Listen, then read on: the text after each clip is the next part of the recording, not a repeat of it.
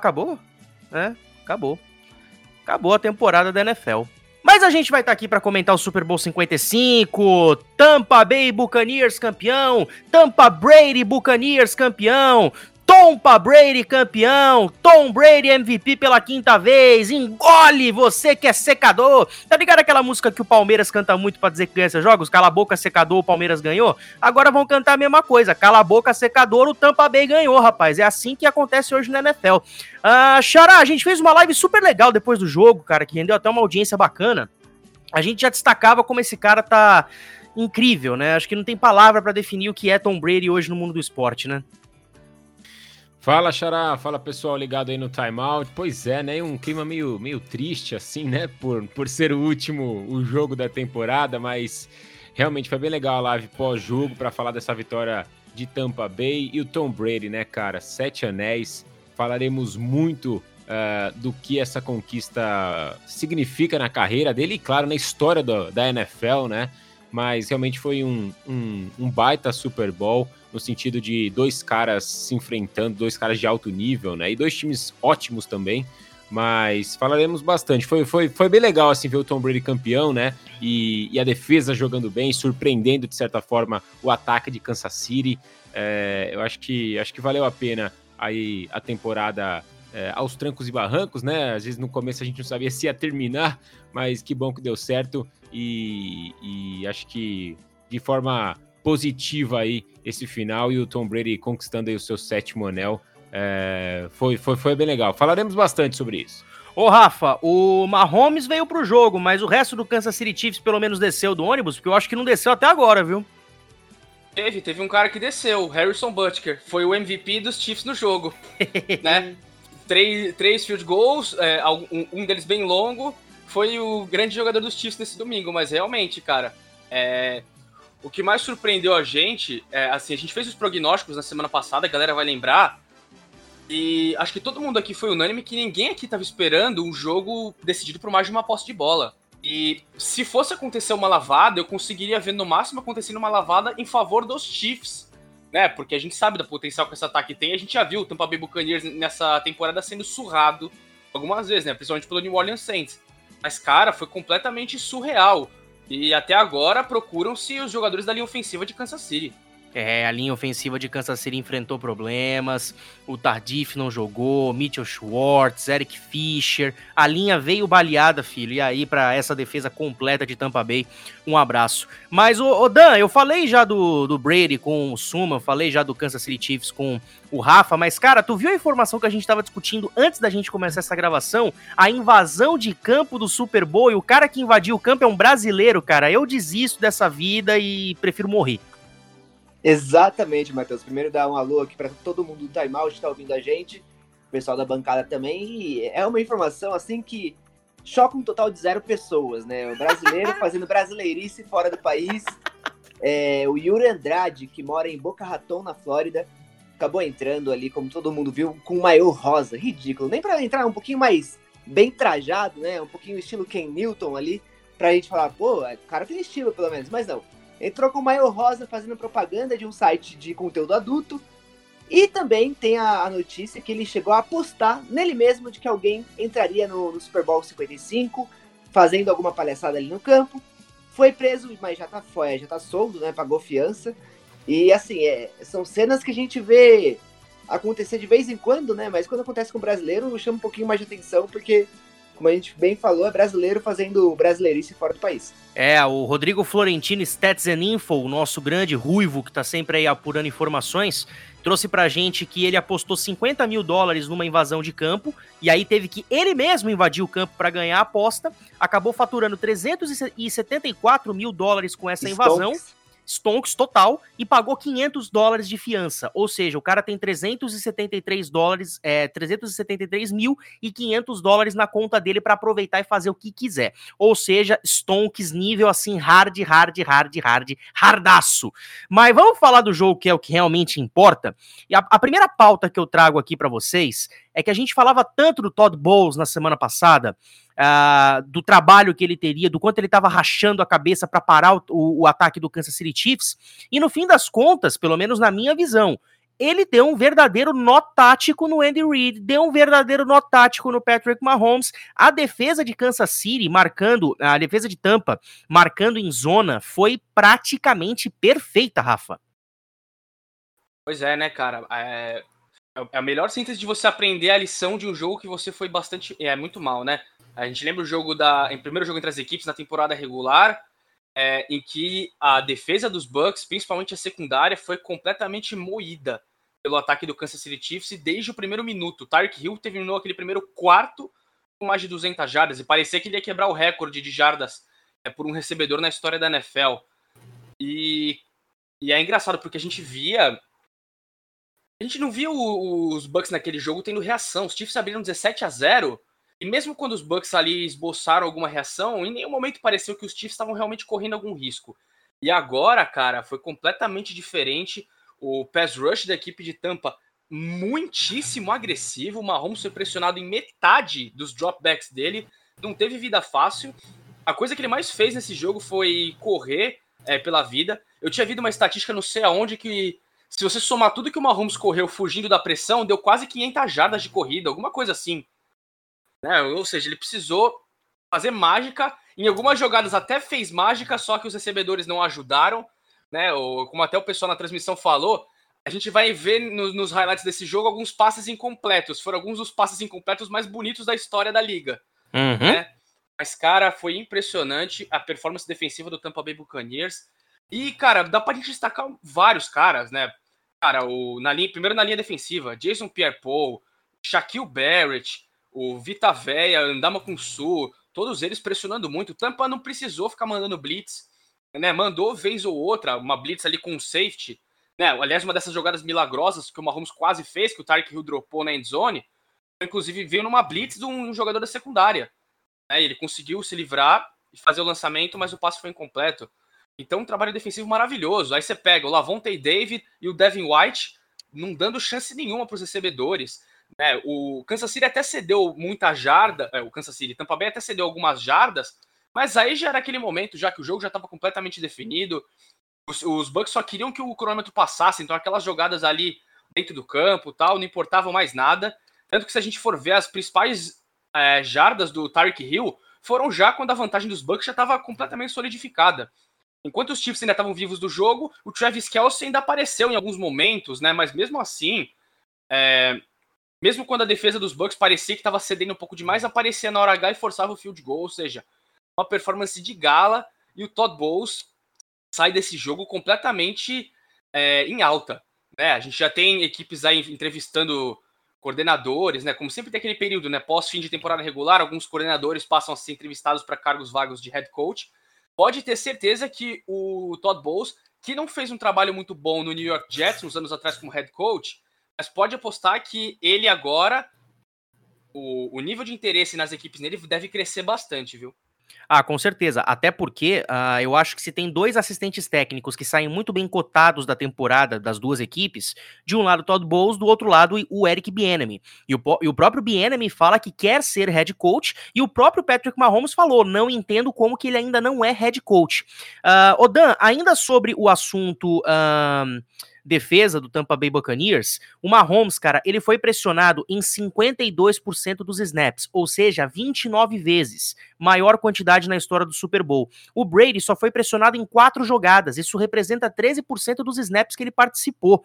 É, e, e, é incrível que a maioria dessas pressões mandadas pela defesa de Tampa Bay é, não foram necessariamente em blitz, foram pouquíssimas blitz que a gente viu por parte da defesa de Tampa. Não, exatamente. Foi até uma coisa que chamou a atenção, né, Matheus?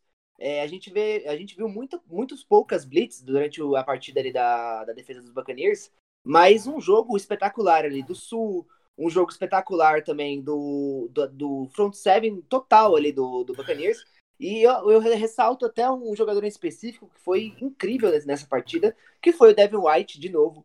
Ele simplesmente conseguiu cobrir aquele box ali de uma maneira magistral, fez muito tackles, fez tackle for loss, e vale lembrar também do, do SEC, né? Que o Patrick Mahomes acabou sofrendo do Sul. inclusive, esse SEC, que se não me engano, ele teve um ou um SEC e meio, não lembro agora de cabeça. Mas esse SEC do, do Sul, ele simplesmente pressionou o Mahomes sozinho ali. Tava, tava todo mundo em stack, é, no box, né, um pouquinho mais recuado, e o Sul começou a ir pelo lado, pela, pela end, né, pela, pela parte de fora da OL, e conseguiu levar dois jogadores da linha ofensiva do Kansas City Chiefs, então foi uma coisa, assim, absurda. É, eu acho que muito mais do que preparo físico, muito mais do que é, esquema tático bem definido, eu senti que os Buccaneers estavam com muito mais vontade nesse jogo. Eu senti eles em cada snap jogando como se fosse o último da vida deles. Que é realmente o que tem que fazer em um Super Bowl, né? Mas eu acho que o que o Kansas City Chiefs não mostrou tanto assim, é, que tava com tanta vontade quanto o Tampa, Bay, o Tampa Bay Buccaneers. E vale ressaltar também o que trabalhou aquela secundária do, dos Buccaneers, né? A gente falou muito sobre o front seven deles, de, de Tampa Bay, que foi agressivo durante a temporada inteira e que a, a secundária estava muito mal, que precisava melhorar, por mais que tivesse ali uma progressão legal. E o que eles jogaram foi um absurdo. Acho que muito também do Mahomes não ter tido praticamente nenhum êxito, né? Na verdade, nenhum touchdown no jogo foi pela marcação absurda que teve ali da secundária. A gente viu, inclusive, uma cena maravilhosa que foi do Infield Jr. fazendo aquele sinalzinho de veio da ah, vitória. Né, delícia aquilo, velho. Exatamente, porque vale lembrar que no último jogo da semana 12, o Tarek Hill fez 269 jardas e 3 touchdowns. Então, é, foi assim, um aprendizado absurdo que essa secundária teve. E o Tarek Hill fez esse mesmo sinalzinho para ele, né, dando aquele jogo. Exatamente, é... exatamente. O Hill fez o, esse sinal entrando pro terceiro touchdown dele no jogo. Queimou o infield de uma maneira absurda nesse jogo. Deu até cambalhota, deu até mortal para trás. Exato. Na frente do próprio Winfield. é, o um desrespeito total, né? Mas realmente o Rio jogou um absurdo esse jogo. E eles conseguiram fechar cada janela. É, eu achei assim uma coisa incrível que essa secundária jogou e facilitando também o trabalho ali do, da linha defensiva, né? Que enquanto estava todo mundo marcado, eles, eles tinham um pouquinho mais de tempo para poder pressionar o Mahomes, para poder forçar um sec ali e até mesmo as interceptações que rolaram com o infield com, com o Devin White. E para você ter uma ideia, uh, quando o Tyreek Hill alinhou contra o Carlton Davis, zero targets, ou seja, a secundária de Tampa Bay tá muito de parabéns. E ao mesmo tempo, Travis Kelsey, quando pegava a bola, já tinha alguém ali colado nele para dar pancada. E conseguiam derrubar ele, o que é mais importante. Eu falei sobre essa, essa quantidade de pressões que sofreram os quarterbacks, 29 pressões no Mahomes, 4 pressões no Brady. Essa foi a maior discrepância, a maior diferença uh, na história de um Super Bowl entre pressões entre os quarterbacks desde 2009, que foi quando a ESPN começou a rastrear os atletas. E o Mahomes teve aí 56 dropbacks e enfrentou uma blitz em apenas 6 dropbacks. Somente 6 blitz. Olha, é, é, incrível. O, das 29 pressões que ele enfrentou no domingo, 27 contra um pass rush uh, de quatro ou menos defensores. É a segunda, é o segundo maior número de pressão com quatro ou menos pass rushers nas últimas 10 temporadas, Xará. É, é um trabalho de aplaudir de pé. É, e a gente meio que viu essa evolução da defesa de Tampa Bay durante a, a reta final de temporada e durante os playoffs, né? A gente falava muito aqui sobre uh, como essa defesa vinha evoluindo e, de certa forma, como ela poderia surpreender aí o ataque do, do Kansas City Chiefs. É bem verdade que eu acho que o, o ataque, né? É, o, o time de Kansas City, de certa forma, não esperava que eles pudessem, que eles, eles não esperavam que eles não conseguissem uh, virar o jogo, buscar o resultado, né?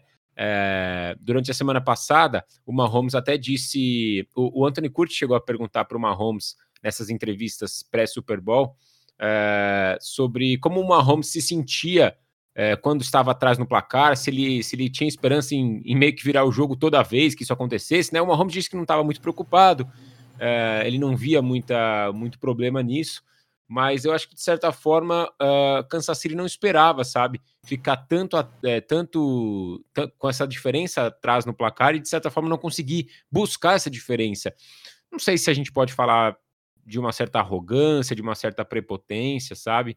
Uh, mas eu acho que o time lidou muito bem com isso nas últimas temporadas, né? Uh, principalmente na temporada passada. Mas a queda na reta final da temporada regular desse ano. E esse Super Bowl talvez é, mostre aí, né, para o Andy Reid, para o Mahomes, enfim, para o ataque de Kansas City, que, que não vai ser sempre isso, né? Que, que talvez é, não vai ser toda vez que você vai conseguir tirar uma diferença. E, obviamente, com méritos, Tampa Bay conseguiu manter essa diferença e, e, e ganhar o jogo. Mas eu acho que rolou, assim, um, um, um quando você não está preparado, né? Sabe, você olha para aquele negócio e fala, putz, meu, eu sempre consegui contornar isso, hoje eu não estou conseguindo. E aí você meio que vai se afundando nesse próprio nesse, nesse próprio buraco, né? É... Só o Rafa tinha falado, né, do, do, do Mahomes, foram 497 jardas antes dos passes e do sex no domingo, quanto ele se mexeu, né? É absurdo, né? O cara. E ainda ele, ele tem um problema no, no, no, no, pé, né? Que ele vai ter que operar, a gente vai falar isso depois, eu acho. Ele vai ter que operar, então assim, não se sabe também se ele estava 100%. Uh, no domingo, com certeza, ele estava ele tava enfrentando problemas de locomoção, apesar de a gente é, ter visto ele correr bastante, né? Uh, mas foram, até tem, eu, eu, complementar aqui os números, né?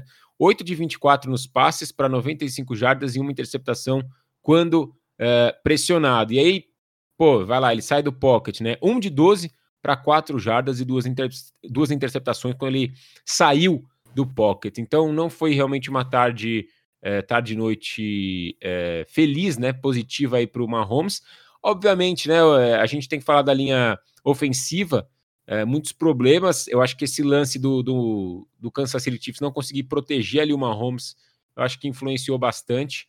Mas o, o trabalho da linha defensiva de Tampa Bay e da linha ofensiva, quando, por exemplo, o, o Gronkowski se alinhava para ajudar os bloqueios, facilitou demais o jogo terrestre.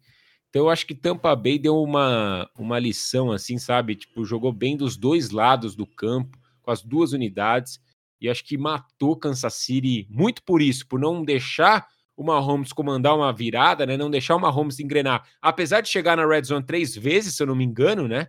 Mas o ataque também de, de Tampa Bay é, conseguiu, conseguiu aproveitar esses, esses bloqueios.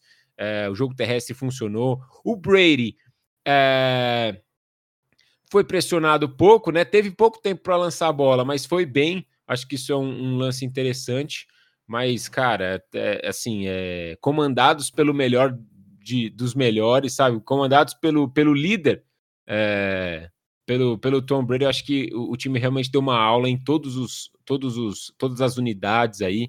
Foi uma vitória incontestável dos Buccaneers. Com certeza. E outra coisa que atrapalhou muito a defesa de Kansas City na partida, Xará, foram as penalidades, né? 90 jardas dessas penalidades foram só no segundo período, maior quantidade de jardas cedidas em faltas em um único quarto na história do Super Bowl. E essas 90 jardas do segundo quarto também, elas representam a maior marca por qualquer equipe em um único quarto de qualquer jogo, desde a semana 1 de 2018, quando os Raiders tiveram 110 jardas de penalidade no segundo quarto. E essas, penalidades, essas penalidades, essas jardas, posicionam adicionaram um dos touchdowns do Gronkowski, cara. Então, é, a, a, defesa também pagou muito caro. O Tyron Matthew fez um péssimo primeiro tempo. Foram 120 no total, né? É, teve uma falta também. É, acho que foi, agora eu não me lembro, acho que foi no segundo, no segundo quarto. É, eles Kansas City ia para um punt, aí cometeu uma falta, teve que pantear da sua própria endzone e o foi punch não andou 30 jardas, né? Não foi isso? Foi. E aí colocou o Tom Brady já para começar a campanha na linha de 40 do campo de ataque. Ou seja, é, é, nem na hora de pantear você consegue conter essas faltas para pelo menos deixar o Tom Brady numa posição ruim de campo, né? Então acho que as faltas, assim, é, somadas aos drops, né? E a essa falha de, de bloqueio, né? Assim, essa, essa má proteção aí do, do Mahomes, eu acho que isso aí, obviamente, contribuiu demais para a derrota dos Chiefs. Ô Danilo, eu vi que você também quis falar com relação a essas penalidades, cara, é... mas eu também te destaco mais, mais uma vez, né, assim como eu falei pro, pro Suma, é... a questão do Tyron Matthew, cara, um jogador acima da média nessa defesa, é, é um jogador free agent agora no fim da temporada, mas deve voltar para Kansas City no ano que vem, uh, mas deixou muito a desejar na primeira etapa, preferiu ficar tentando provocar o Brady ao invés de jogar. Exatamente, né, ele tentou entrar naquele jogo do trash talk, né, aquele jogo mais falado para mexer com o psicológico. Só que quando você tenta mexer com o psicológico de um quarterback que agora tem sete anéis de Super Bowl, né? Tinha seis até então. E dez Super Bowls na carreira, 20 anos de, de trajetória. Fica um pouco difícil, porque acho que o cara já tá um pouco mais cascudo do, do que você, que foi draftado há pouco tempo, né? É, por mais que ele seja um ótimo jogador, é, sempre entra muito confiante, sempre entra muito bem ele realmente parece que o jogo virou contra ele, né? O jogo que ele tentou fazer contra o Brady acabou virando contra ele. E a gente viu isso com o Brady correndo atrás dele depois de um, de um snap, que ele começou a falar ali na, na orelha do, do, do Brady, e o Brady foi até ele falar também. Então, tipo, o, o Brady conseguiu reverter esse trash talk do, do Matthew, e o Matthew que fez uma falta extremamente infantil ali, é, se, dando um teco é, antecipado, né, digamos assim, no Mike Evans no final do primeiro tempo, que resultou em mais um, em mais um touchdown do, do Rob Gronkowski, ele fez dois na partida.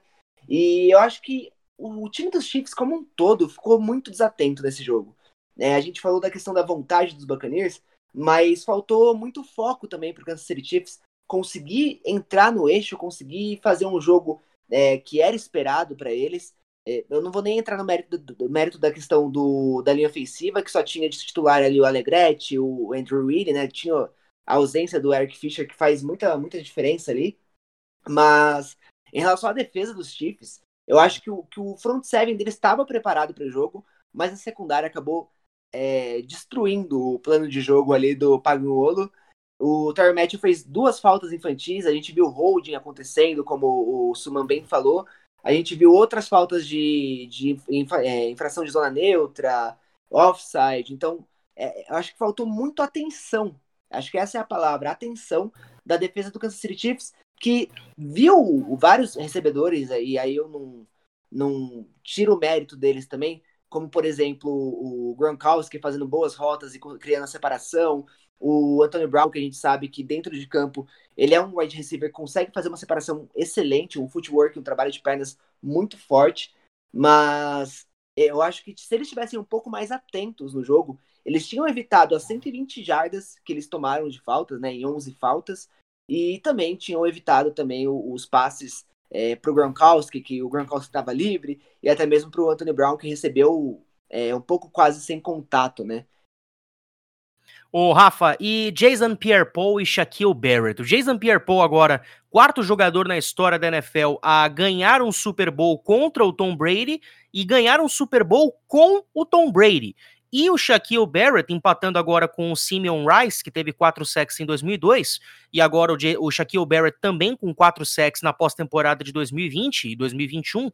Maior número de sacks por um jogador de Tampa Bay numa pós-temporada desde 1982, quando os sacks se tornaram estatística oficial. Uh, eles foram muito importantes nesse pass rush, cara, mas quando a free agents chegar, eu tenho lá minhas dúvidas, porque o Barrett, de repente, pode ter aí espaço no cap de outras equipes para receber um contrato melhor, Pierre Paul já tá aí caminhando para o fim de carreira. Pois é, né, cara? Ele vai vir valorizado. Porque ele vem de. Na temporada anterior, ele liderou a liga em sacks com 19,5 e agora vem de uma temporada de novo muito forte e com uma pós-temporada também brilhante. Esses dois caras que você falou são os caras que a gente já apontava na semana passada que podiam fazer a diferença, visto que os Chiefs iam ter as ausências do Eric Fischer e do Mitchell Schwartz. Ou seja, o caminho estava muito fácil, seria pelas pontas da linha. O que surpreendeu bastante, né, Matheus? A gente vê, ainda falando da criatividade da defesa dos Bucks, a gente viu várias variações. Teve momentos em que o Jason Pierre-Paul é, saiu pelo meio da linha. O Vita Veia, teve um, ele quase sacou o Mahomes numa jogada em que ele estava alinhado na, na é, do, do, lado da linha. Ele estava como defensive end na jogada, Vita Veia. Ou seja, a equipe é, do, dos Buccaneers usou várias, várias estratégias para confundir a, a, defesa, a linha ofensiva do, do Kansas City Chiefs e o Mahomes isso deu certo o, o, a noite inteira, né? Mas já falando, né? Você tá falando de dois caras, né, que já tem alguma experiência. Os dois caras, como você disse, são bicampeões do Super Bowl, né? É, o Pierre Paul teve um pelos Giants e agora um pelos Bucks. E o Shaquille Barrett ganhou um com o Denver Broncos também, é, o Super Bowl 50, aquele contra a Carolina e agora vence de novo. E assim, cara, é, é um negócio pra gente ficar de olho, porque assim, Tampa trouxe vários caras nesse ano em contratos curtos também. Leonard Fournette veio em contrato de um ano, Antônio Brown veio em contrato de um ano, Rob Gronkowski, é, esse ano foi o último ano do contrato dele que ele tinha com o New England, então agora ele é free agent também. Ou seja, é, é bastante coisa aí para os Bucks quebrarem a cabeça aí na intertemporada e ver quem que consegue trazer e quem não consegue trazer.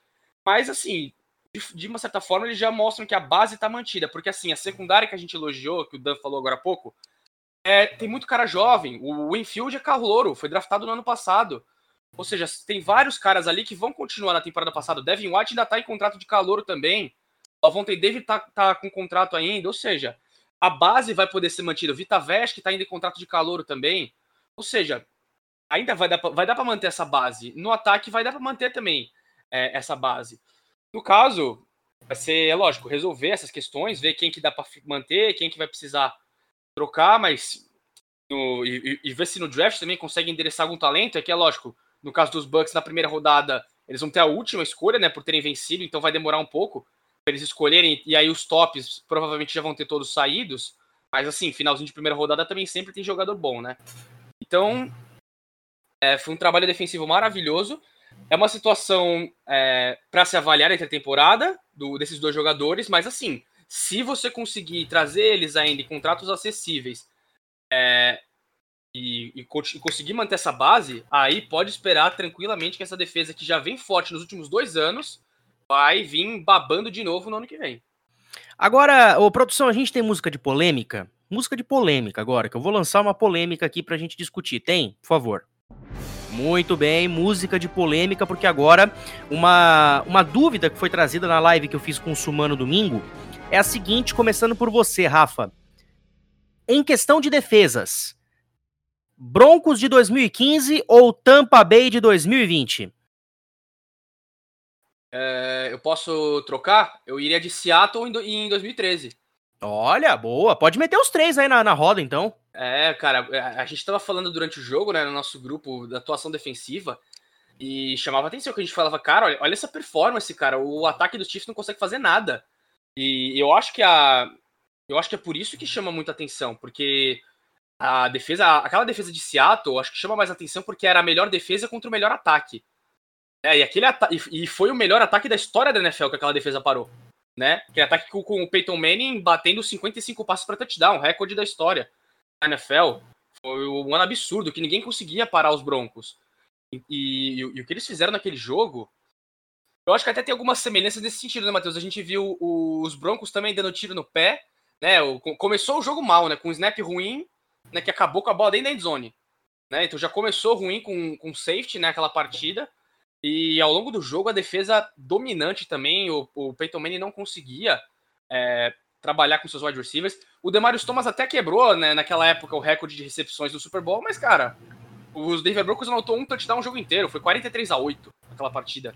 Uma performance dominante. E por isso que eu acho que, de repente, ela tem um pouquinho mais a ver, porque a gente viu é, eles, eles anulando completamente um excelente jogo aéreo. O Carolina Panthers, que o Denver Broncos parou no Super Bowl 50, foi também um grande ataque, o Cam Newton foi MVP, só que se a gente for olhar em variedade de recebedores, não era a mesma coisa. É, a gente sabe que o Cam Newton tinha principalmente muita segurança trabalhando com Greg Olsen, por exemplo, mas acho que em questão de potencial, o ataque do Denver Broncos, que a defesa de Seattle parou, era muito mais forte do que o, o ataque que a Denver parou com de Carolina. É, são coisas diferentes, até porque o Cam Newton sempre trazia aquele elemento diferente, né, de correr com a bola tal. Então eu acho que tem mais similaridades com é, a vitória do de Seattle contra Denver do que necessariamente de, a de Denver contra Carolina. Mas, como você já falou, são três das melhores performances defensivas que a gente viu no Super Bowl.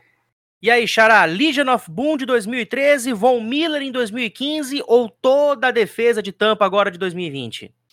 Ah, eu vou eu vou exaltar e falar do presente, falar do último jogo, cara. É, eu acho que é o que, que eu tinha falado mais cedo, né?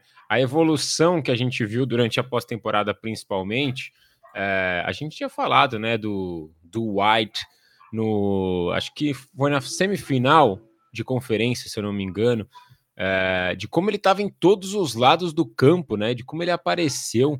E acho que quando você fala do Todd Bowles, né, e a gente até brincou perguntando, ah, será que não dava para dar o MVP para ele ou para toda a defesa, né, como, uma, como se fosse uma unidade assim mesmo?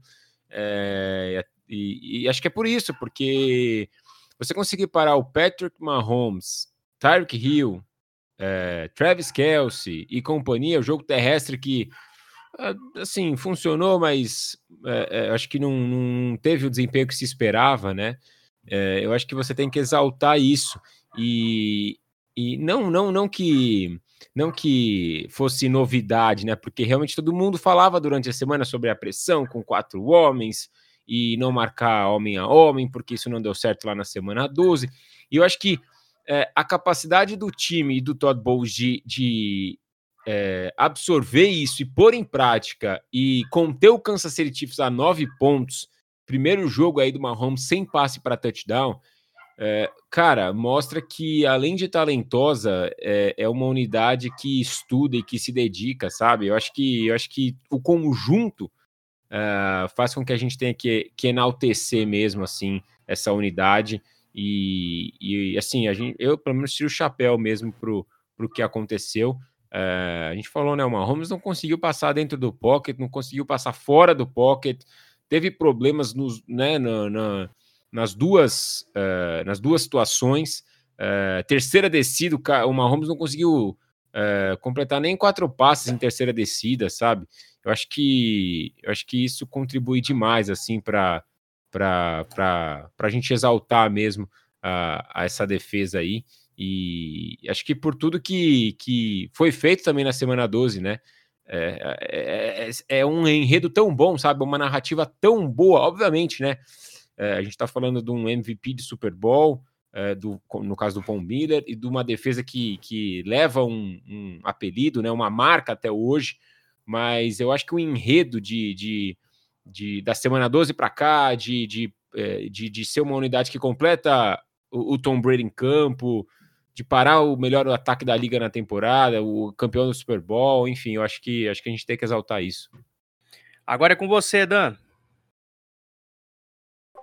Olha, é difícil de discordar tanto do, do Suman quanto do Rafa, né? É, porque são duas defesas muito fortes, a Legion of Boom e, e essa do Tampa Bay Buccaneers também. É, eu acho que a do, dos Broncos fica um pouquinho atrás das duas, na verdade, pela questão de, de, de posições mais completas, assim. É, por exemplo, a gente vê no Tampa Bay Buccaneers um front seven incrível, é, os linebackers extremamente ágeis, móveis, é, físicos, eles têm muita skill e ao mesmo tempo eles conseguem ser extremamente rápidos e físicos, o que é bem difícil de a gente ver hoje em dia é, em um time só, né? Três linebackers tão fortes e uma DL absurda também. Mas aquela Legion of Boom era uma, uma secundária assim surreal, né? A gente tinha o Sherman, tinha o Ken Chancellor também, eu acho que ele estava em 2013, né? o Earl Thomas, e, e, se eu não me engano, aquela, aquela secundária de 2013, eles acabaram fazendo um pouquinho mais de 15 interceptações na temporada regular, que foi uma coisa assim absurda também para a época. É, eu acho que eles tinham também boas peças no, como linebackers, tinha o Bob Wagner que já estava lá também, é, tinha outros jogadores como o Arvin, enfim. Eu acho que eles eram um pouquinho mais completos do que essa dessa defesa do Tampa Bay Buccaneers, mas eu acho que essa defesa do, do Buccaneers tem mais potencial a ser explorado e pode se tornar ainda maior do que foi aquela defesa de 2013 do, do Seahawks. Então eu acho que eles podem desenvolver muito bem essa secundária, como o Rafa falou, tem vários jogadores que são muito novos, tem jogadores que chegaram no draft agora, como o Antoine Winfield, tem o Carlton Davis também, que também está em contrato de calouro. Então são vários jogadores que podem se desenvolver ainda mais e que, cara, a gente viu o potencial que eles têm jogando nesse Super Bowl 55. Eles simplesmente pararam o quarterback mais é, promissor da liga, digamos assim, o cara que mais consegue improvisar e tirar uns coelhos da cartola com ótimos recebedores. Então acho que eles têm mais potencial. Mas no momento acho que, que eu ficaria com a, com a defesa do, do Seahawks de 2013. Cara, eu vou ficar com a defesa do Tampa Bay desse ano por uma coisa que você mesmo destacou, Danilo. Tem muitos prospects que já estão praticamente como uma realidade. Winfield, uh, você falou do Carlton Davis, o Vita Veia que ainda tá em contrato de calouro. Uh, Tem o Sean é uma... Murphy também. Também o Sean Murphy Bunting, que, meu, ah, fez uma pós-temporada incrível, números de Xavier Howard numa temporada regular.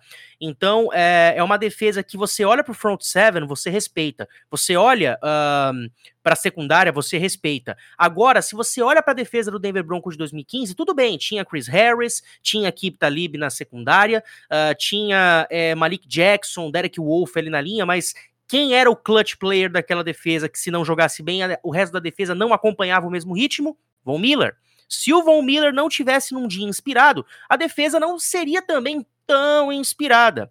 E do outro lado, eu vejo a Legion of Boom com uma secundária muito forte, né, do, dos linebackers para trás, porque dos linebackers para frente eu não vejo tanto destaque quanto teve a secundária. Então, grupo mais completo e jogadores mais jovens, eu fico Mas com a defesa uma galera bem Tampa Bay. talentosa também, né, Matheus? Sim, já tinha claro. o Bobby Wagner, já tinha o Bruce Irving, o, Ba- o Malcolm Smith foi o MVP daquele Super Bowl, né? Foi. Linebacker também, tinha o Cliff Averill, né? O, o- acho que o Michael Bennett estava também, né? Tava. Então, assim, Cle- O Chris era uma unidade- então, exato, era uma unidade muito completa também, né? Por isso que eu acho que tem mais similaridades com o Super Bowl 48 do que a, de Denver, a do Denver. Porque tinha um, talvez se você fosse destacar o cara que foi o mais dominante, dos três jogos, o cara mais dominante foi o Von Miller, no Super Bowl Sim, 50, comparando todos. Totalmente. Só que é, o que chamou atenção, né, né, em em Tampa e Seattle, todo mundo jogou bem. Todo mundo jogou bem. A diferença, né, Matheus? A única diferença é que o MVP do jogo não foi na defesa, né? Mas poderia ter sido, né? Do, de- dos Buccaneers, né? Denver Aliás, o Miller, de Seattle foi o Malcolm Smith, né? De Aliás, o- foi o Tom Brady. Não sei se foi o Anthony Curti ou se foi o, o David Chodini do, do Pro Football. Eles falaram, né, que o, que o Devin White merecia ser o, o MVP desse Super Bowl. Não estaria em mãos erradas, não, mas é aquilo, Foram cara. 12 Até o tackles, gol, um tackle né? pra perda de jardas e uma interceptação pra ele. Merecia, né? Mas aí tu olha pro outro lado, Brady, mais de 40 anos, é, sétimo anel, três touchdowns, é, acho que dá pra, dar, dá pra deixar o MVP com ele. Dito e feito, Tom Brady o MVP. Ah, vamos avançar aqui nos papos. Agora eu pergunto pra vocês, galera, o Mahomes, tirando o, o Harrison Butt Kicker, que, como o Rafa falou, foi o único jogador além do Mahomes que desceu do ônibus de Kansas City. O Patrick Mahomes jogou sozinho? Eu começo por você, Xará.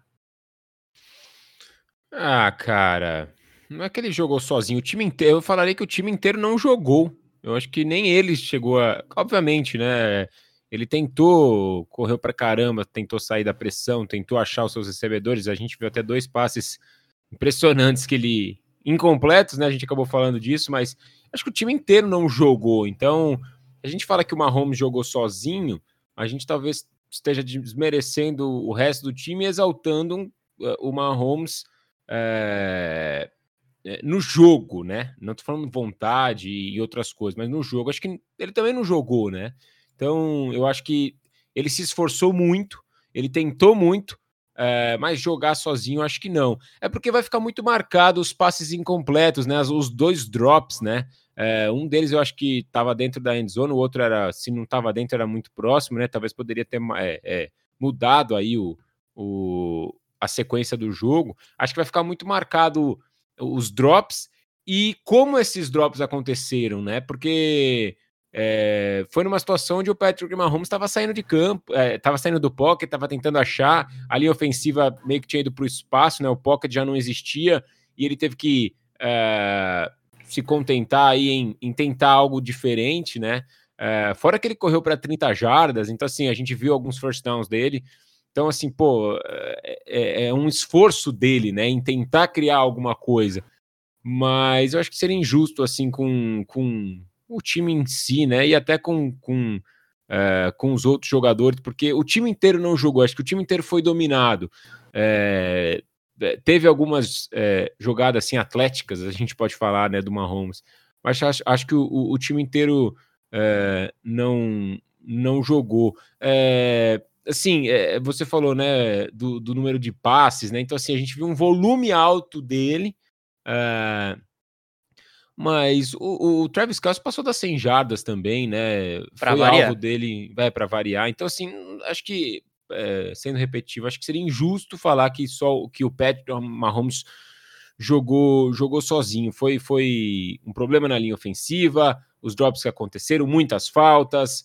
Uh, chegando na red zone em três oportunidades, não conseguindo uh, aproveitar, né? Porque a defesa parou o, o Tampa Bay Buccaneers na linha de uma jarda, cara, e o jogo tava igual. Então, assim, é... o ataque também não conseguiu aproveitar depois disso, sabe? Então, acho que seria injusto falar que o Mahomes jogou sozinho. É que as jogadas foram muito bonitas, né? Foram, como vocês mesmos disseram, né? Os passes incompletos mais bonitos da NFL nessa temporada. É aquela hora que o, que o The Weeknd começou a cantar I Can Feel My Face ali no meio dos bailarinos, cara, parecia uma Holmes tentando fugir da defesa do Tampa Bay Buccaneers. Aquela confusão, aquela ziquezira do satanás. Virou meme, né? Virou, Virou meme, meme totalmente. Aquela hora que ele brinca com a câmera, tipo, eu, eu já vi duas já. É quando o remédio está procurando o foco da dor, é, quando eu vou no mercado e tem promoção de cerveja, uh, ou então para o, o Rafa daqui de Santos vai me entender, quando eu vou no Supercentro Boqueirão e me perco, é esse tipo de coisa, né? Uh, agora, uh, Olha só que número, número legal. O Kansas City Chiefs foi o terceiro melhor time da temporada é, em terceiras descidas. Só que nesse Super Bowl, Patrick Mahomes teve três passes completos em 13 tentativas em terceiras descidas, 23% de eficiência. E ao mesmo tempo, só foram passes nessas 13 jogadas. Isso porque o Mahomes começou 0 de 8 nessa estatística. Ou seja, olha o problema que teve em terceiras descidas, hein, Rafa?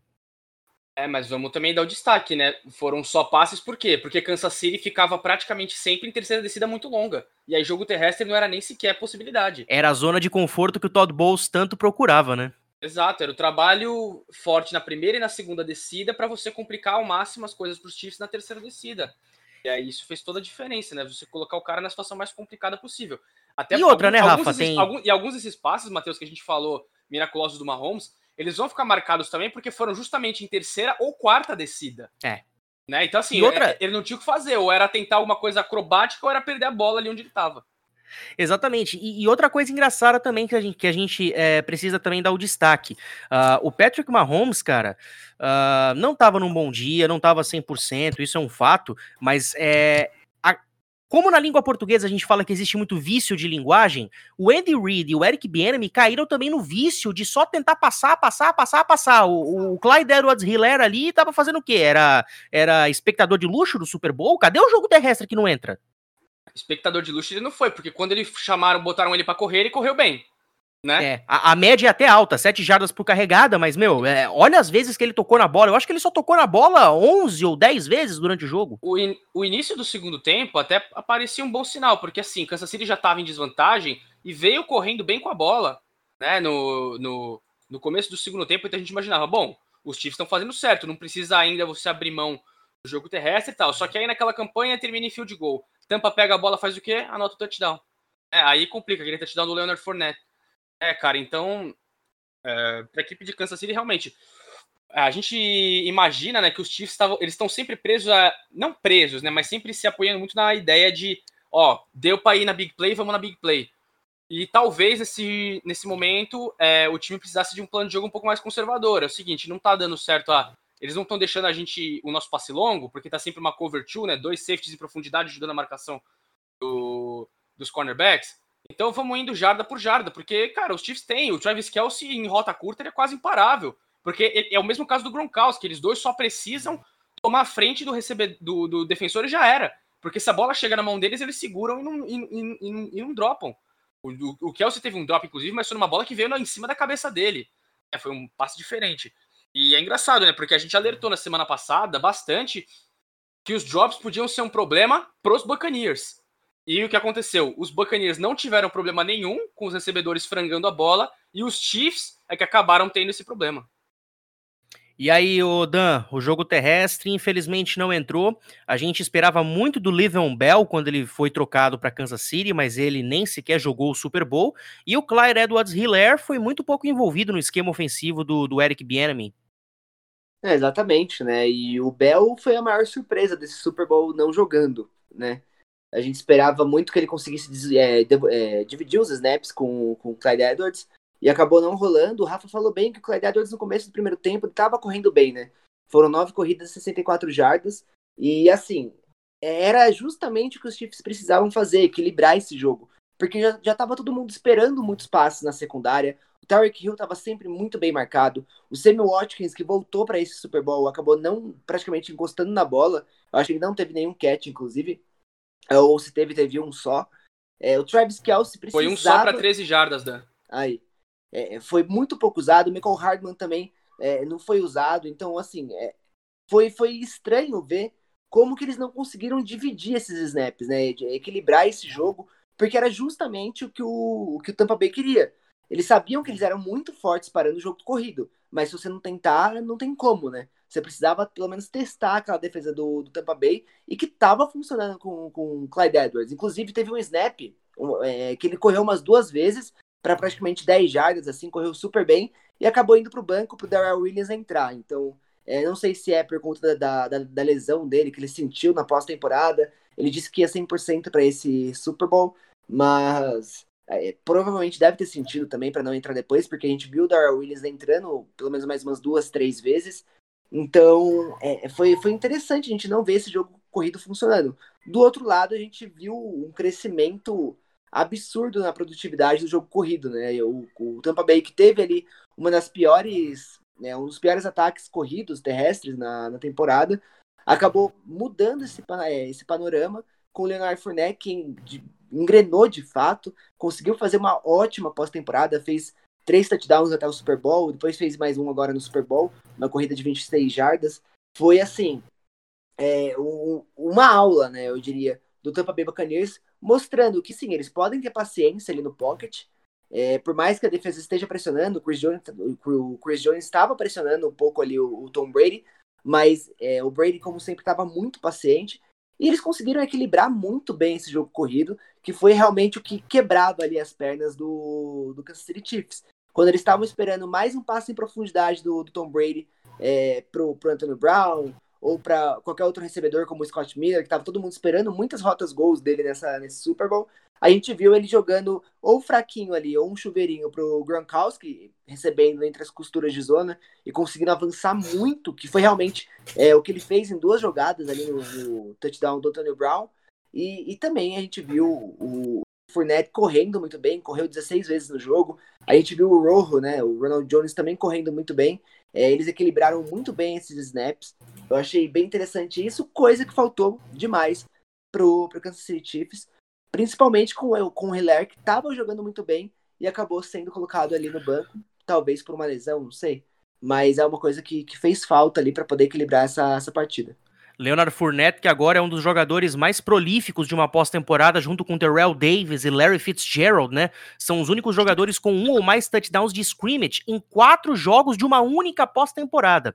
Além disso, ele tem mais de 50 jardas terrestres uh, e mais de é, e um TD ou mais em seis jogos consecutivos de playoff. Só o Terrell Davis e o John Higgins têm sequências mais longas desde 1970. E para quem, para quem não se lembra, o Leonard Fournette, ele já jogou uma final de conferência americana pelo Jacksonville Jaguars, e ele foi muito importante naquela campanha, principalmente no jogo contra Pittsburgh, onde Jacksonville foi para o Heinz Field e venceu. Ou seja, é um jogador importantíssimo nesse esquema, porque não só ajuda na rotação com o Ronald Jones, Rafa, como ao mesmo tempo, quando ele tem a bola nas mãos, ele é decisivo. Pois é, e justamente para esse jogo ele consertou aquele que vinha sendo o único problema dele nos primeiros jogos dessa pós-temporada, que eram drops. Né? O, os principais erros dele eram quando o Brady é, tentava fazer aqueles passes em screen ou faz o check down, né? Pro, é, faz a progressão, vê todas as rotas, não tem ninguém, fica com o passe curto. E o Fournette estava dropando, né? Aconteceu isso na partida contra o Saints, se não me engano, né? Então, é, foi um problema que Tampa corrigiu. E ele, de novo, vem agora muito motivado. Ele, ele começa como. Ele chega como reserva né, do Ronald Jones em tese, né? Só que aí o Ronald Jones, até por não estar tá saudável, é, a, a, carga maior de corridas ficou com o Fournette e ele foi muito bem. É, ele, passou, ele não passou das 100 jardas terrestres, mas passou das 100 jardas de scrimmage. Foram quatro recepções para quase 50 jardas, ou seja, ele contribuiu muito também para a equipe de, de Tampa no, no jogo aéreo. E, cara, de novo, elogiar o trabalho que os Bucks fizeram até na, na proteção. Porque se a, linha, se a, gente fala que o Brady não foi muito pressionado durante o jogo, as corridas entraram, é um grande mérito da, da linha ofensiva. Aliás, o Matheus, inclusive, ficou louco no touchdown do Fournette o, uh! com, com, o bloqueio do, do, do, do, do, right, do, right, do right tackle, né? Era do right tackle ou do right guard do, do O camisa 74, deixa eu pegar o nome do Bendito aqui, que aquilo ali foi maravilhoso Nossa, o Matheus enlouqueceu com, com o bloqueio que ele fez. E, de novo, mostrando isso. E, e aí, de novo, aquelas adaptações. Eu, eu falava que o Gronkowski podia ter um papel muito importante como bloqueador. Ó, peguei aqui o nome do acaso... cara. É o, é o Ailey Murpet, camisa 74, sexto ano dele na NFL, é da Universidade de Hobart uh, e tem seus 27 anos de idade. Então, e a gente viu, o Gronkowski tinha jogadas que o Brady reconhecia que vinha a pressão, ele ajustou a pressão e o Gronkowski fez a movimentação e ficou puramente como bloqueador, mano a mano com o defensor é, de Seattle apenas para bloquear. Ajudou também o Fournette em algumas corridas. Esse papel dele como bloqueador acabava até chamando bastante atenção. Eu confesso que eu esperava, até pelo volume que vinha apresentando, que o Cameron Braid ia ser mais acionado né, na partida. Ele teria mais targets no jogo do que o Gronkowski. Só que o Gronk foi lá e, cara, é até engraçado, né, Matheus? Porque assim, as corridas estavam entrando tão bem, e o que acontece? Você precisa fazer com que os jogadores fiquem mais perto da linha de scrimmage. O que, que acontece? Espaço no meio do campo, Gronkowski adora. Né? Ele teve uma recepção para mais de, de 15 jardas. É, aproveitando justamente isso, o Mike Evans teve a única recepção dele no jogo para 31, aproveitando também um buraco no meio do campo, na defesa do Kansas City Chiefs. Então, é, um plano de jogo é, excelente dos Bucks. Parabéns também, a gente não falou pouco dele, mas do, do Byron Leftwich, né? Coordenador defensivo, que fez um trabalho excelente também, esse ano com a equipe de Tampa.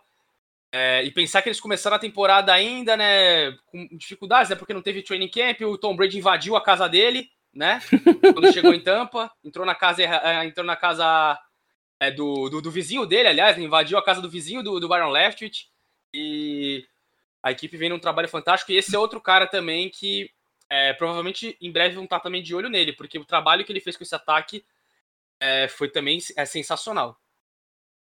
uma coisa interessante, vocês falaram do, do Fournette, é, ele simplesmente, depois de ganhar o Super Bowl, deu um RT ali no tweet do Jacksonville Jaguars, né? Na verdade, não foi um RT, ele tirou um print e postou no Twitter dele que foi o Jacksonville Jaguars o dia que eles liberaram o Fournette, né?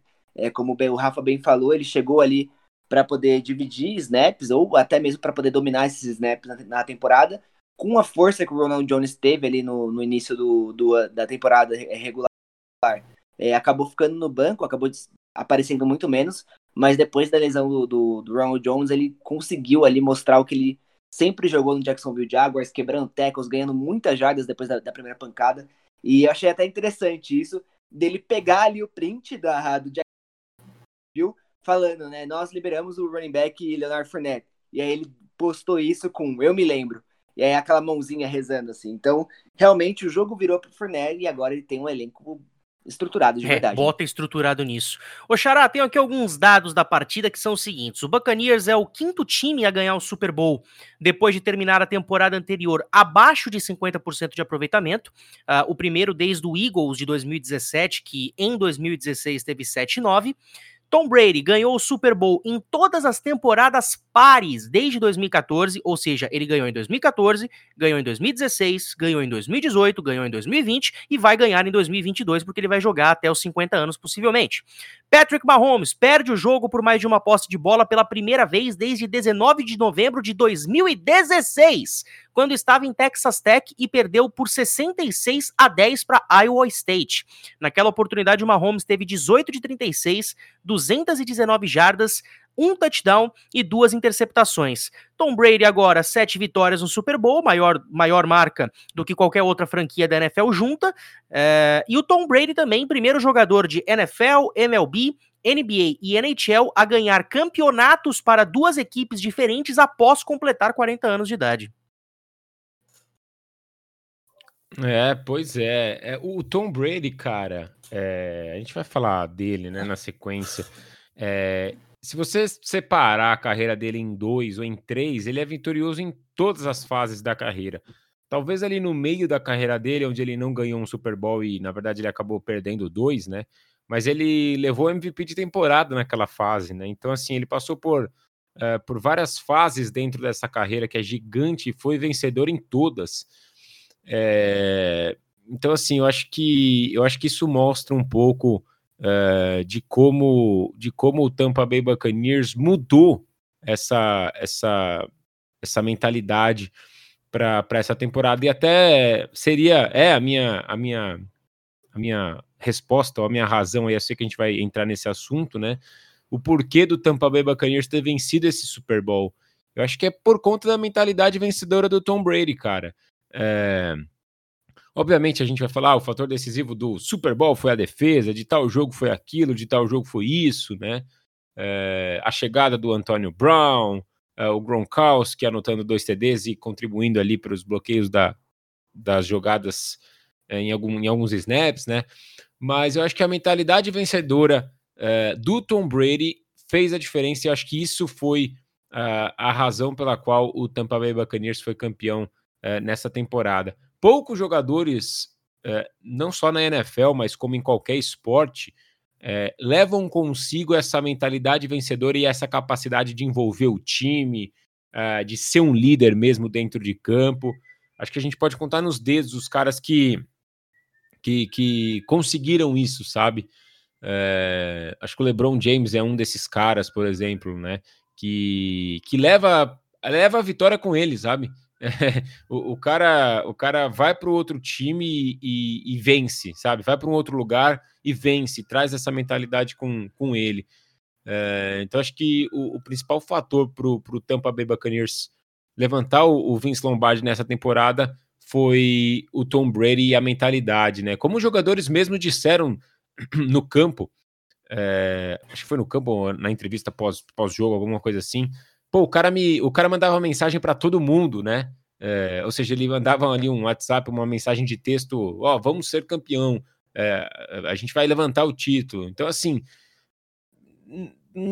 para mim não tem outra razão é, que, que seja tão forte como essa mentalidade, sabe? Como esse trabalho duro e, e, e essa liderança é, para mudar o patamar de um time que não ia após temporada há 13 anos, é, recorde negativo, é, passar por três MVPs para conquistar o título. Então, para mim, esse, esse Tampa. Você brincou, né, Chara? Acho que foi no começo, né? Que você falou Tampa Brady, é, Buccaneers, alguma coisa assim, né? para mim é isso, cara. Para mim, esse não haveria título se não tivesse Tom Brady. E aí a gente pode entrar numa outra discussão, né? Qual QB do lado de lá, do lado de cá, conseguiria levar esse time uh, ao título, né? Se você colocasse um Aaron Rodgers, um Deshaun Watson, o próprio Mahomes. Não sei, cara. Isso não. Eu acho que a gente não consegue afirmar. A gente consegue afirmar que sim, o Tom Brady poderia fazer isso, como fez. Como o LeBron James poderia fazer, como fez três vezes, né? Em Miami, em Cleveland, em, em, em LA agora.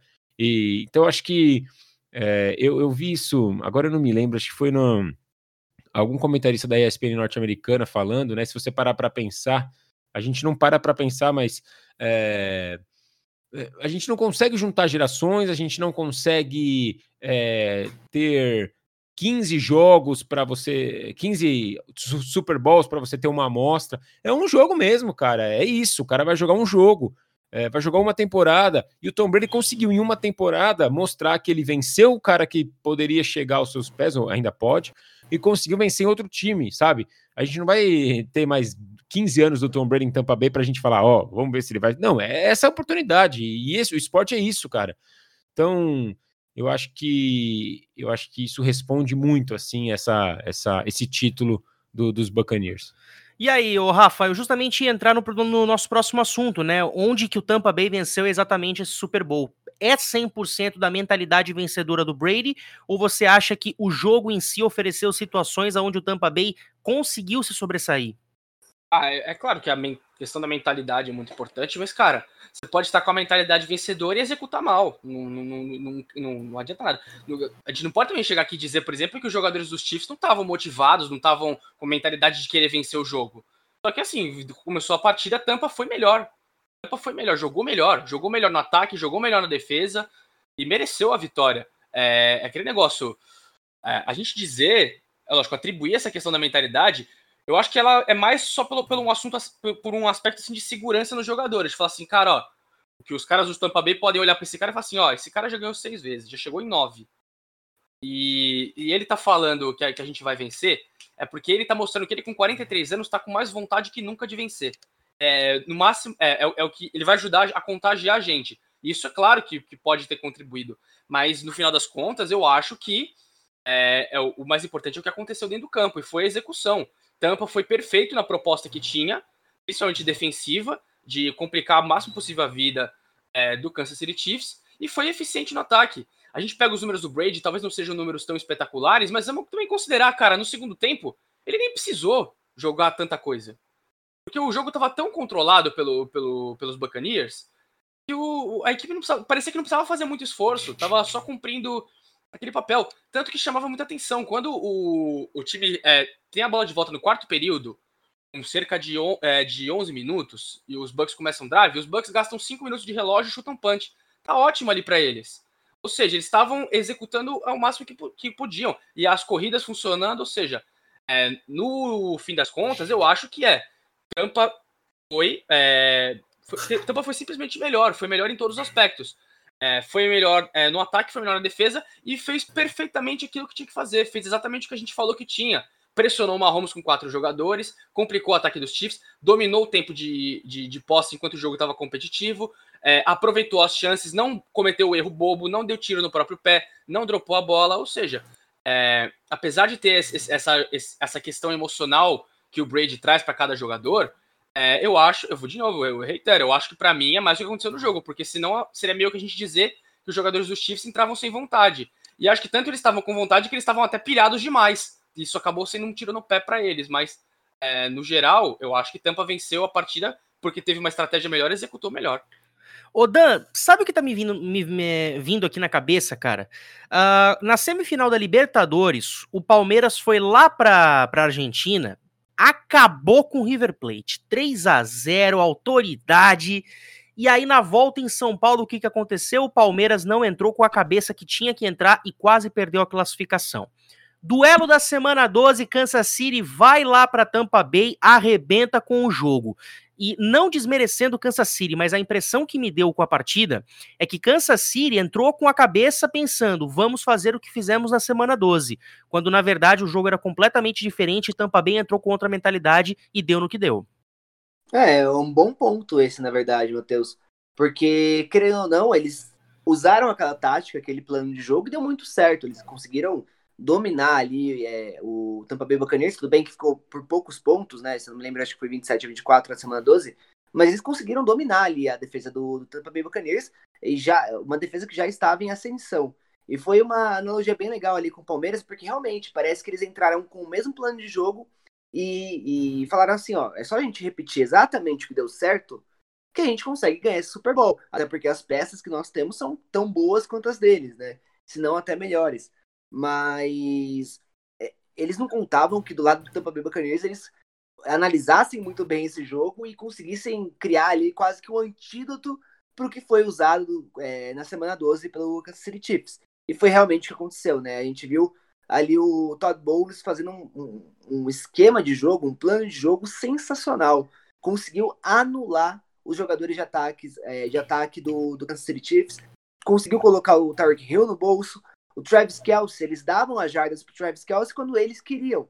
Quando eles queriam que o tempo corresse, quando eles queriam que o, que o Travis Kelsey é, percorresse um pouco mais de jardas, porque justamente no final do jogo, no último quarto, que foi ali que o, que o Kelsey até aumentou, né, até passou das 100 jardas, foi quando eles estavam praticamente todos em stack. Ele tava, tava todo mundo muito recuado em quartas descidas longas, terceiras é, descidas longas ali para o Patrick Mahomes.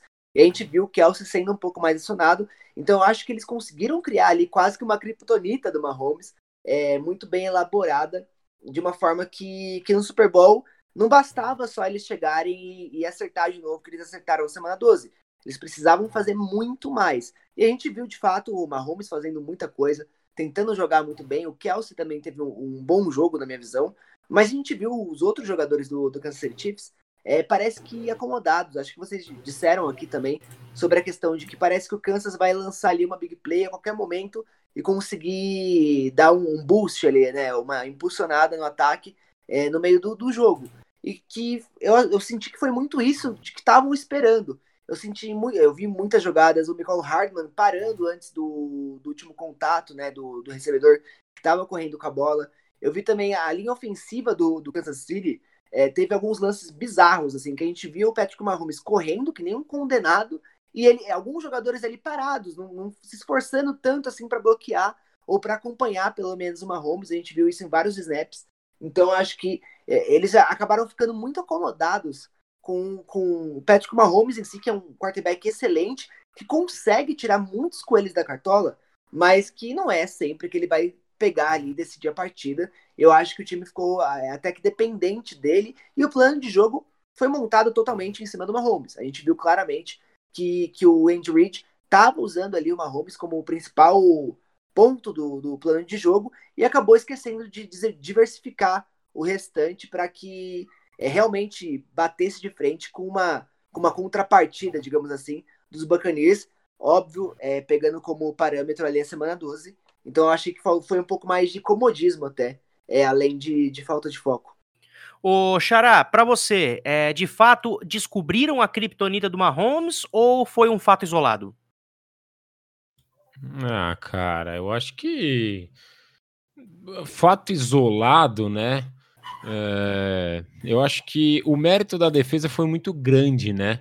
Mas esse lance de, de descobrir, sabe? É igual, já que você trouxe a analogia do Palmeiras, né? Então eu faço um paralelo aí com o São Paulo, né? Ah, porque descobriram um jeito do Fernando Diniz jogar, né? Cara, não sei. Eu, eu acho que. Eu acho que.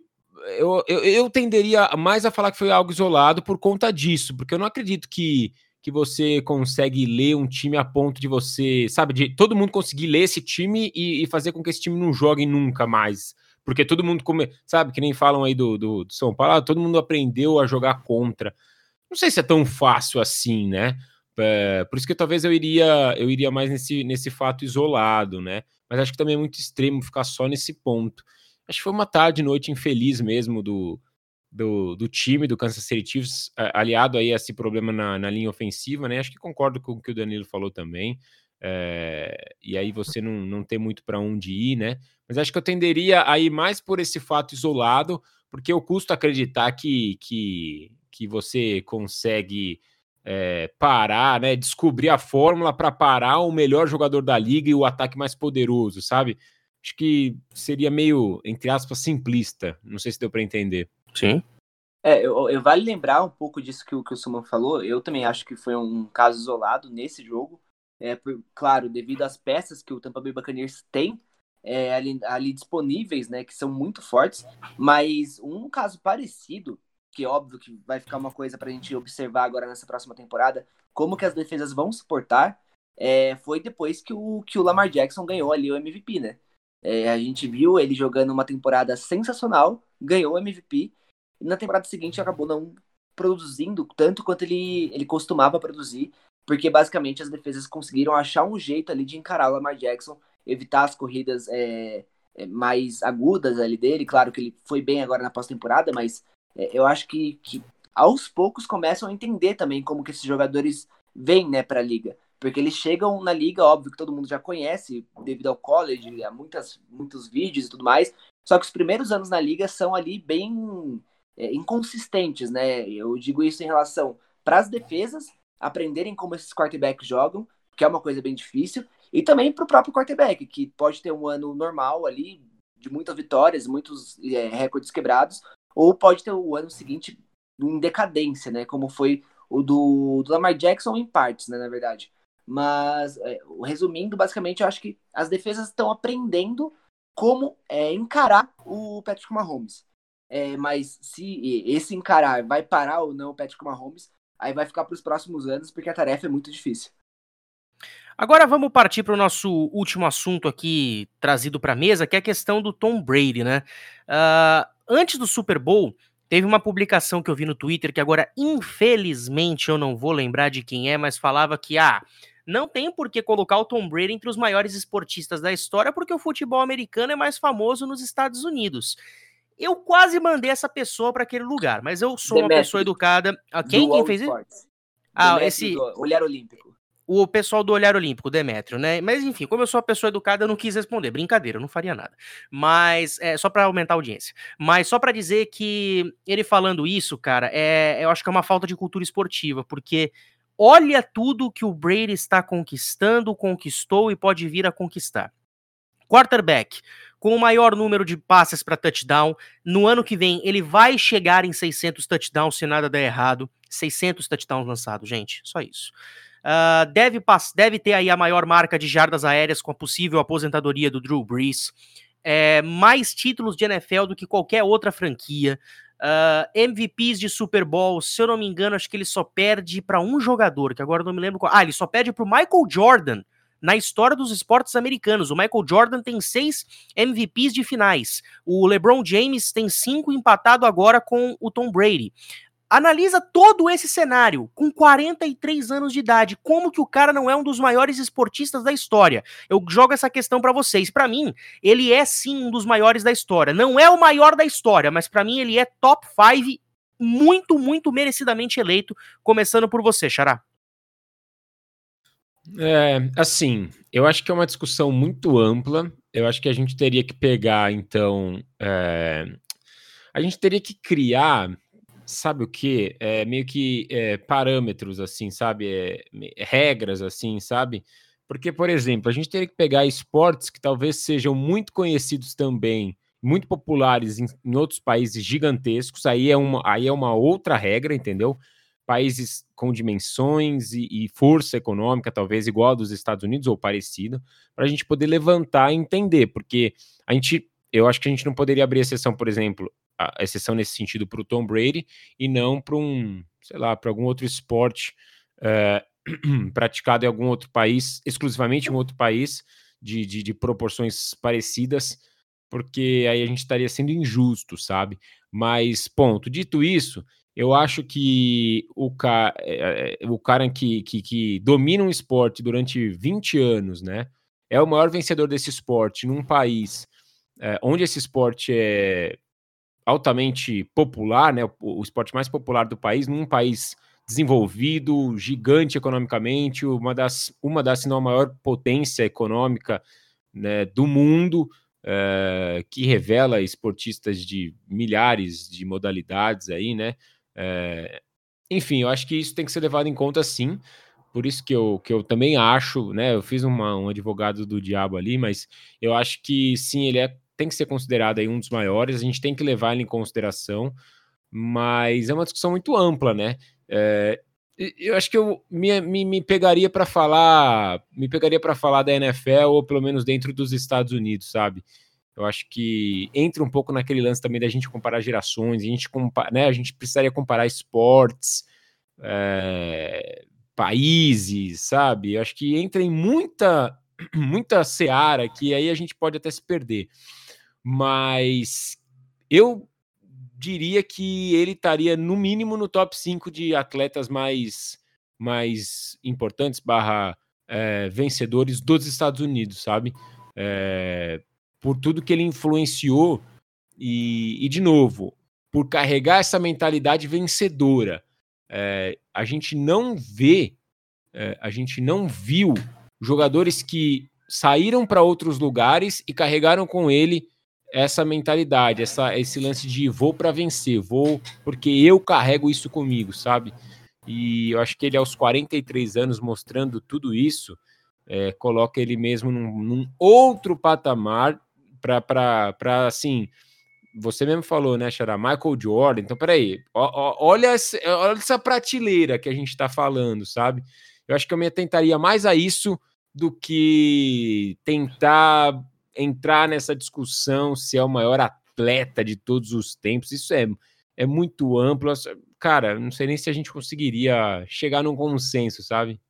Imagina, olha só, o Tom Brady tem 83 passes na carreira para touchdown em pós-temporada e o segundo colocado dessa estatística tem 45. Já outro, outro fator também que contribui bastante. Tom Brady agora tem 12 vitórias e uma derrotas e uma derrota, no caso, em playoffs, quando ganhou por mais de 10 pontos no intervalo, uh, maior número de vitórias na era Super Bowl. Uh, além disso, como eu falei, Tom Brady é o primeiro quarterback da história da NFL a derrotar três ex-MVPs de Super Bowl em uma única pós-temporada. Venceu Drew Brees, ou melhor, aposentou o Drew Brees, possivelmente, venceu o Aaron Rodgers e venceu o Patrick Mahomes. E detalhe que ele vence o Drew Brees, que é um dos maiores da história, deve ter aposentado ele, venceu o Aaron Rodgers, que foi o MVP da temporada, e venceu o Patrick Mahomes, atual MVP do Super Bowl antes da partida. Olha o peso das conquistas, Rafa. Ah, pois é, né, cara? E o currículo dele é a gente sabe a extensão dele e o que chama mais atenção, e, e, e por, e a gente inclui ele entre os grandes de todos os tempos, até pela longevidade, cara. Você fazer isso. Se você pegar a carreira dele, como o Suma falou, você tem três décadas da carreira. Tudo bem que essa década tá começando só agora, mas ele já tem. É, ele, te, ele, teve desempenho de roda fama nos anos 2000, nos anos 2010 e nos anos já 2020, apesar de ter sido é, tá começando só agora, mas já tá indo aí com 40 passes para ter numa temporada e com um título de, de Super Bowl. Você pode dividir, Rafa, também 7-7-7, né?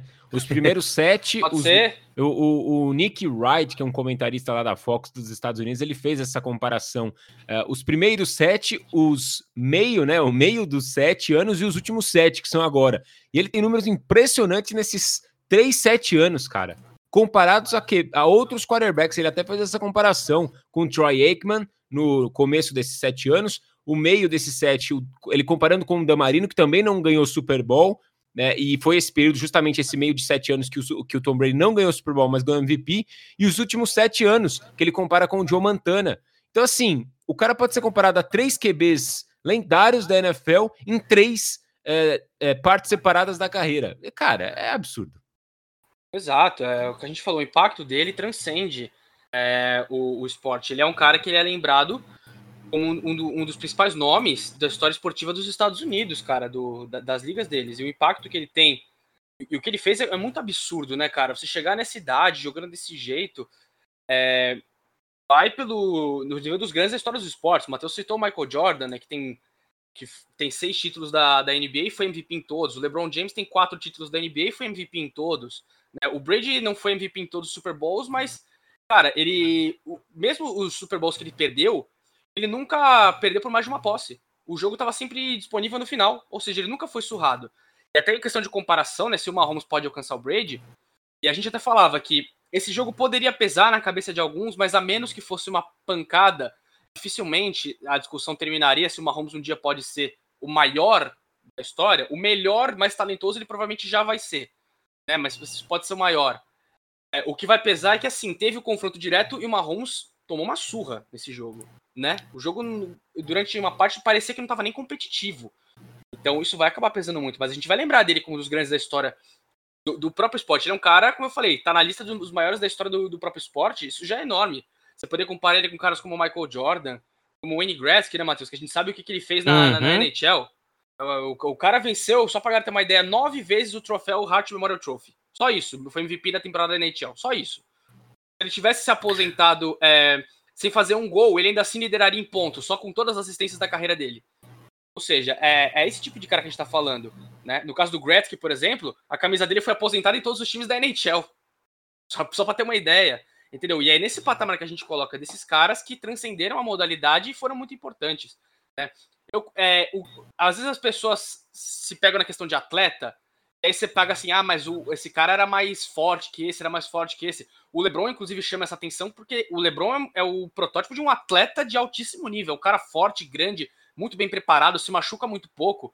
Né? Isso que chama atenção. E o Brady, ele não é fisicamente o cara que mais impressiona. Ele não é um cara rápido, ele não é o cara mais ágil do mundo, ele não tem o braço mais forte do mundo. Só que ele é o cara que ele ganha o, muitas vezes naquele aspecto que é o mais importante a posição dele ela vai muito além de um mero lançador de passes. Ele é, um, ele é o líder, ele é um cara que tem que fazer as leituras, ele é o cara que tem que tomar as decisões e geralmente toma as decisões certas. Ou seja, é muito além de você ser meramente um simples esportista. Né? E na NFL, é, eu vejo o Mahomes com potencial para passar isso, para conquistar mais títulos, eu vejo. Só que, cara, é muito complicado, até porque, vamos considerar, cara, o Tom Brady ele fez tudo isso Vamos lembrar, cara, ele foi contemporâneo de Peyton Manning durante a carreira inteira, praticamente. Ele foi contemporâneo de outros caras enormes, como Aaron Rodgers, que chamava atenção pelo talento, sempre chamou atenção pelo talento, que quando você comparava talento por talento, você talvez dizia que o Rodgers é mais talentoso que o Brady, ele faz coisas que o Brady não consegue. Só que aí você olha, cara, o vencer é o mais importante. A gente não pode esquecer, é um esporte coletivo, cara. E o que importa é o seu time ser campeão. E aí você pega, o cara chegou em 10 Super Bowls, venceu 7, 70% de aproveitamento na final. Ele, metade da carreira dele, Super Bowl. A gente falou que semana passada, né, o Dan trouxe a declaração do Tyron Matthew sobre o Super Bowl. A gente falava, cara, os caras realmente dizem isso porque, cara, você nunca tem certeza se vai conseguir chegar num, num jogo desse uma outra vez. Pode ser a, ulti, a única ou a última chance na sua carreira. E olha o que esse cara fez, cara. É praticamente uma vez a cada dois anos ele tá no Super Bowl. Se a gente for pegar a média. Então, cara, não dá pra você chegar e dizer que esse cara não é um dos maiores da história. Eu entendo, talvez, Matheus, você colocar que talvez os caras do futebol, de outros esportes, possam ter um pouco mais peso. Sim, só que são esportes diferentes. Vamos botar em consideração. O cara, por exemplo, do futebol, ele tem muito mais chance por temporada de ganhar um título. O, jogador de futebol de alto nível, ele joga 4, 5 campeonatos por, por ano. Ele tem muito mais chance de levantar um troféu. O cara que joga uma única liga e só tem uma oportunidade por ano de ser campeão, tem sete títulos. E, cara, não tem o que argumentar. Olha só, Danilo, eu peguei aqui alguns números do ESPN Stats and Info e deixa eu pegar eles aqui. Olha só, o Tom Brady, em uma temporada com Tampa, ganhou um título, teve três vitórias fora de casa e dez passes para touchdown em uma pós-temporada. Isso corresponde ou excede o que Tampa fez nas primeiras 44 temporadas na história da franquia. De, 70, de 1976 a 2019, foi um título em 2002, uma vitória fora de casa e 10 passes para touchdown. E olha só o Tom Brady em 2020, um, um título, três vitórias fora de casa e 10 passes para touchdown.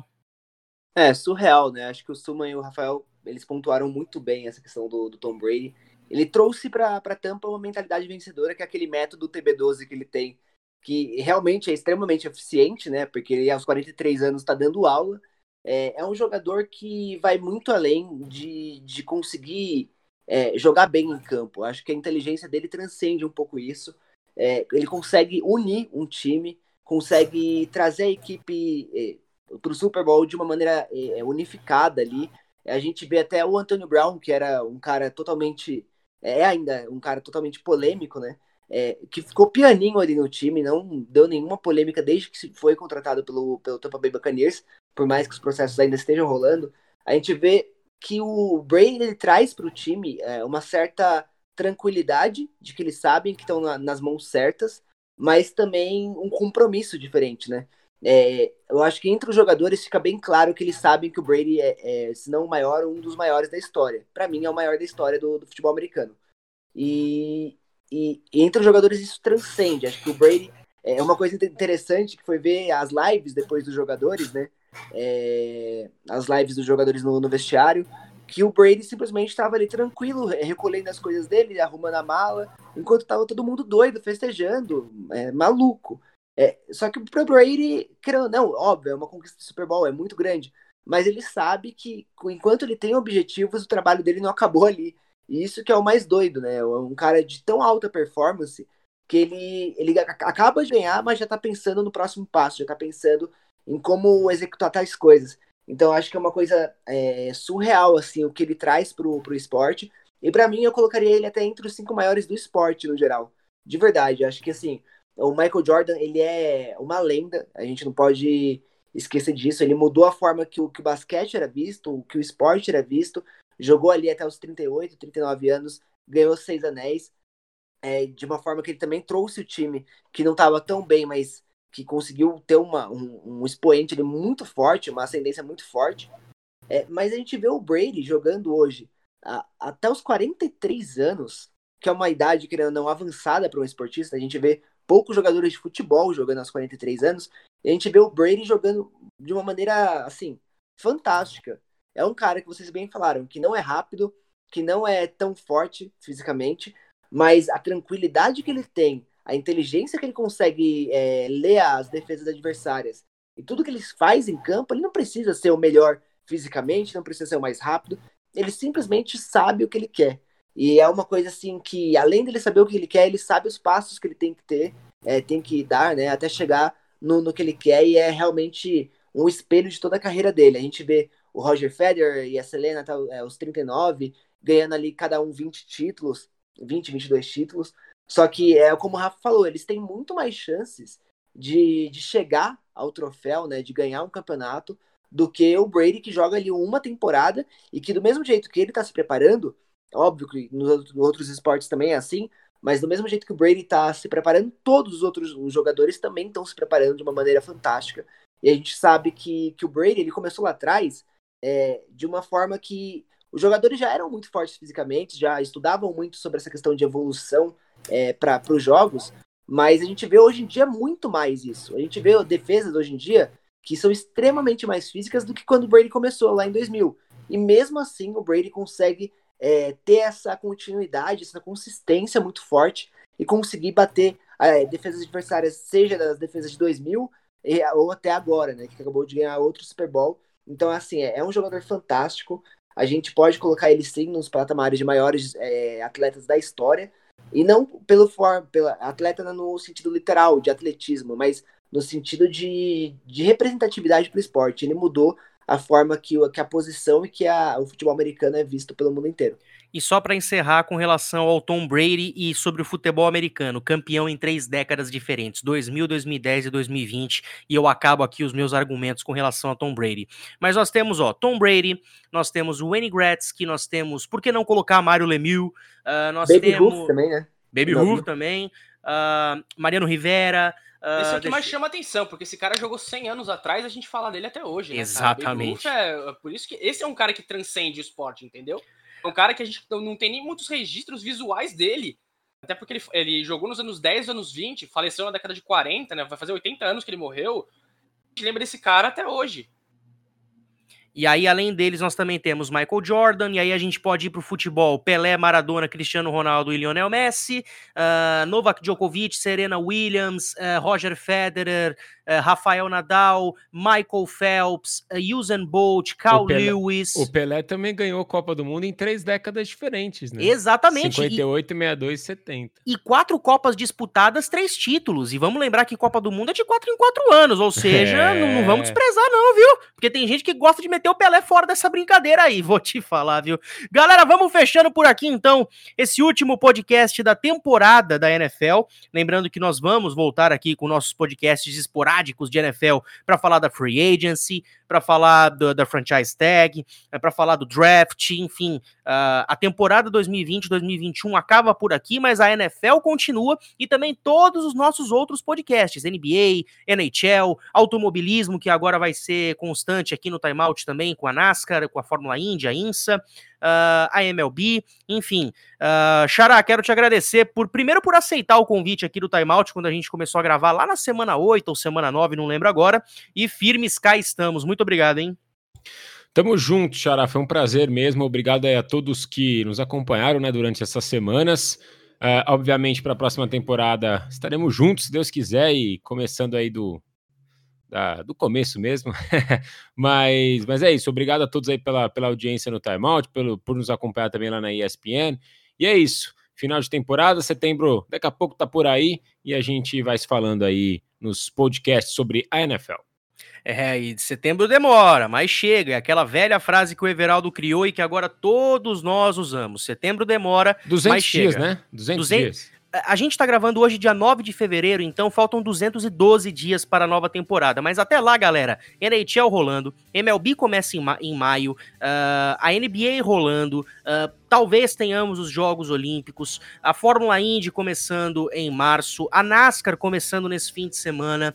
Uh, mais o que que eu tô esquecendo? A temporada de futebol aqui do Brasil também, que todo mundo gosta de acompanhar. Cara, vai ter muita coisa para vocês assistirem até a volta da NFL. E vez em outra, a NFL vai ser assunto por causa uh, do draft, por causa das notícias que vão pintar, o começo dos training camps. Muita coisa vai acontecer no mundo do esporte até setembro.